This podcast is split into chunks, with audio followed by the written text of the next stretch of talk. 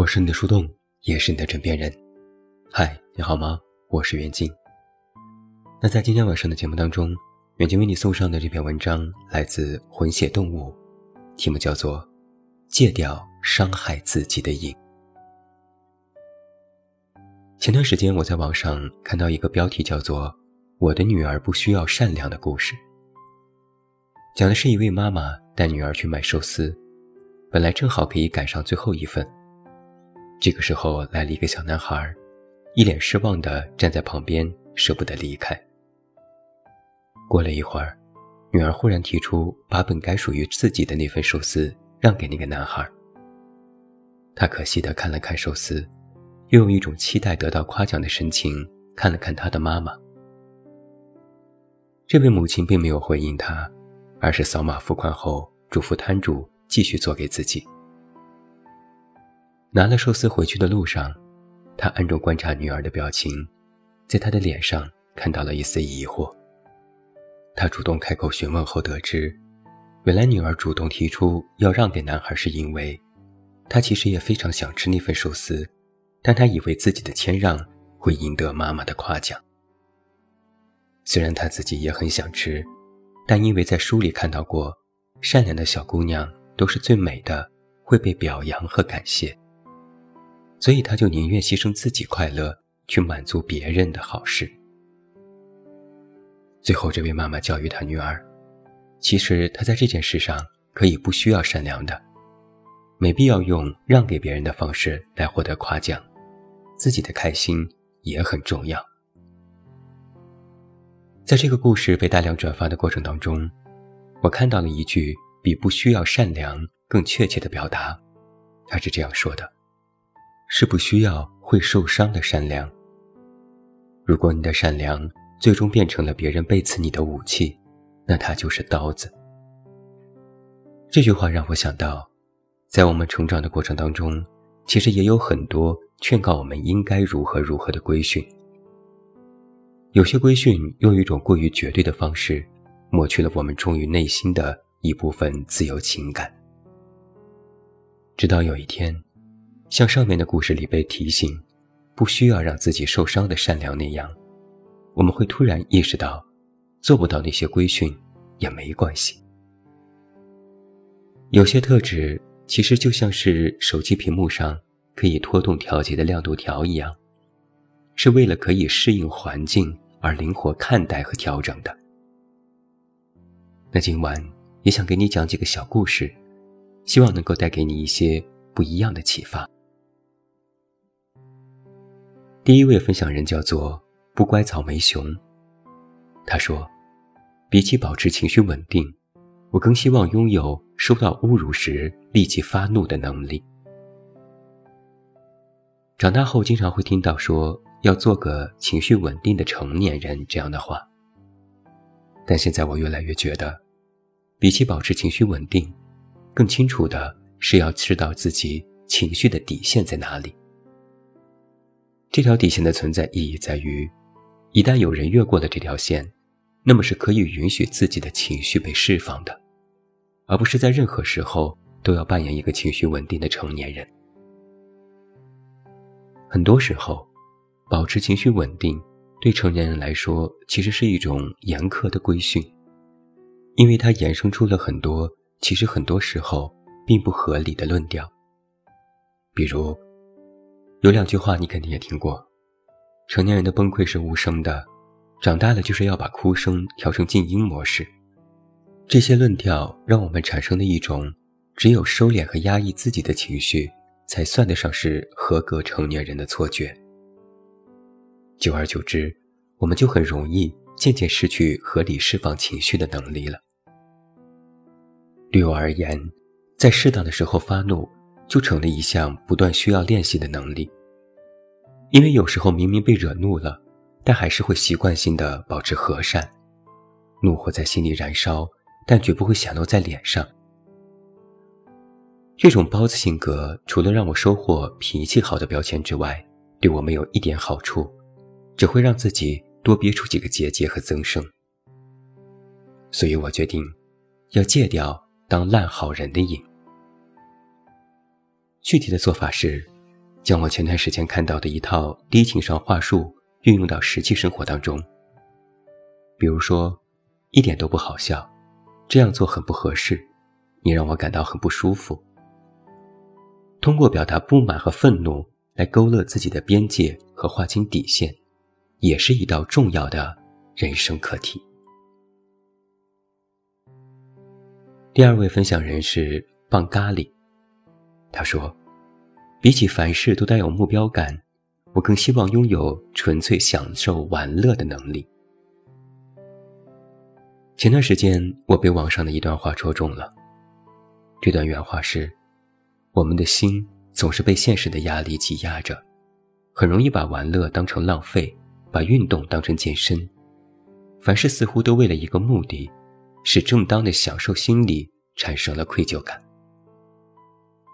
这让我想到。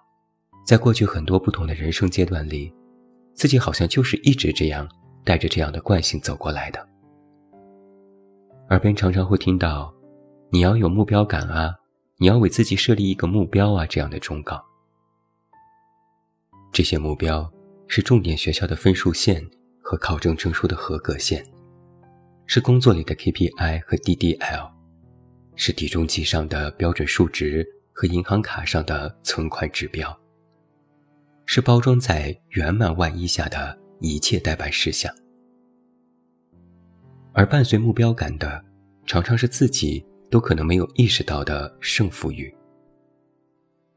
想到有次我去公园玩，看到一条长长的鹅卵石走道，上面有几个人在缓慢挪动。当时我自己都没有意识到的胜负欲就被点燃了，我脱了鞋站上去，迈开了稳健的步伐。没走几步，我就痛得想放弃了，但还是憋着一股劲儿，越痛走得越快，把那条长长鹅卵石走道上的陌生人看成了我要超越的对象。每超越一个，我就在心里沾沾自喜，故意摆出一副漫不经心的姿态。现在想来蛮可笑的，真没必要这样。这只是一项足底按摩、舒筋活络的休闲体验。而已啊，不舒服了，随时都可以停下来。这又不是一场比赛。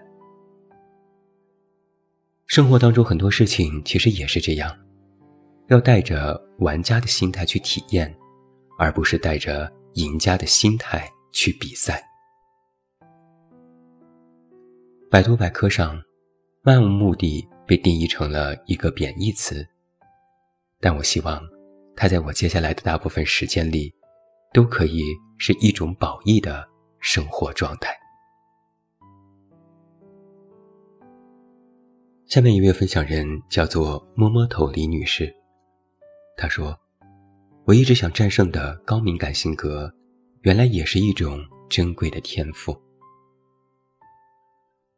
小时候，我的期末评语上经常会有这样的评价：你是个安静腼腆的女孩，老师希望你大胆一点。”不断战胜自己。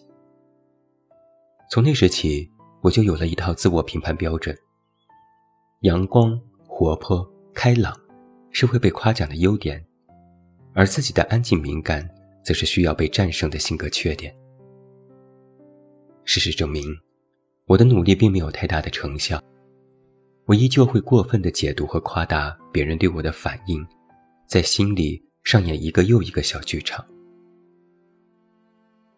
有一次，我和一个朋友冷战期间，看到他在朋友圈分享了一首我们之前都很爱听的歌曲，我顿时就心软了，觉得他一定是想通过让我看到这首歌分享的方式，婉转的和我和好。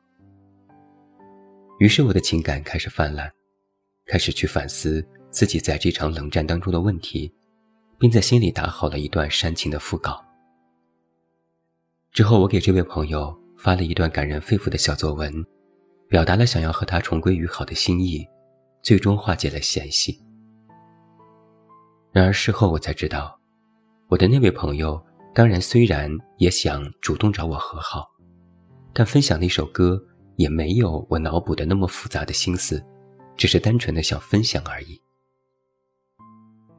那件事让我意识到，原来敏感的脑补和解读别人的言行。也不是那么一无是处。它让我在亲密关系里感受到了更多的心软时刻，因此永远不会变得麻木和冷漠。就像是在心里打了一个小口，让充沛而真挚的感情流出来，这也成了很多关系里变得更加紧密的契机。虽然敏感和内向在很多评价体系里是不被赞扬的特质，但它却是很多人生来就有的珍贵天赋。听了三位朋友的分享。我们再来看一看今天晚上的文章标题：“戒掉伤害自己的瘾。”这句话的意思是，我们往往会在很多时候做人做事，优先考虑别人的感受，忽略掉自己的感受，甚至违背内心去迎合别人。这些在我看来，其实都是对自我的一种隐形的伤害。它的产生、发展和消失，可能都是无声无息的，但却能够一点点的去影响和改变自己，让自己变成了一个低自尊的人。就像有些朋友曾经跟我说，看到亲密的人不开心不快乐，自己也不敢快乐；或者，总是要先获得别人的许可和认同，才能够认同自己，总是过于考虑别人的感受，而对自己的感受一再压榨。久而久之，自己也不再感觉委屈，觉得这一切都是理所应当。但这是不对的。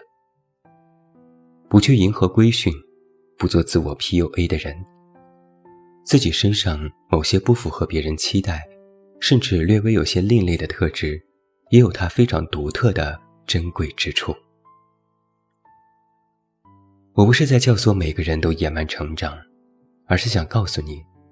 就像你包容别人一样，你也应该包容自己身上的每一种特质，并学会辨认那些压抑自由情感的规训，然后学会建立起真正让自己舒服和自由成长的内在价值体系。不慌不忙，隐隐亮亮，不负己心，莫失莫忘。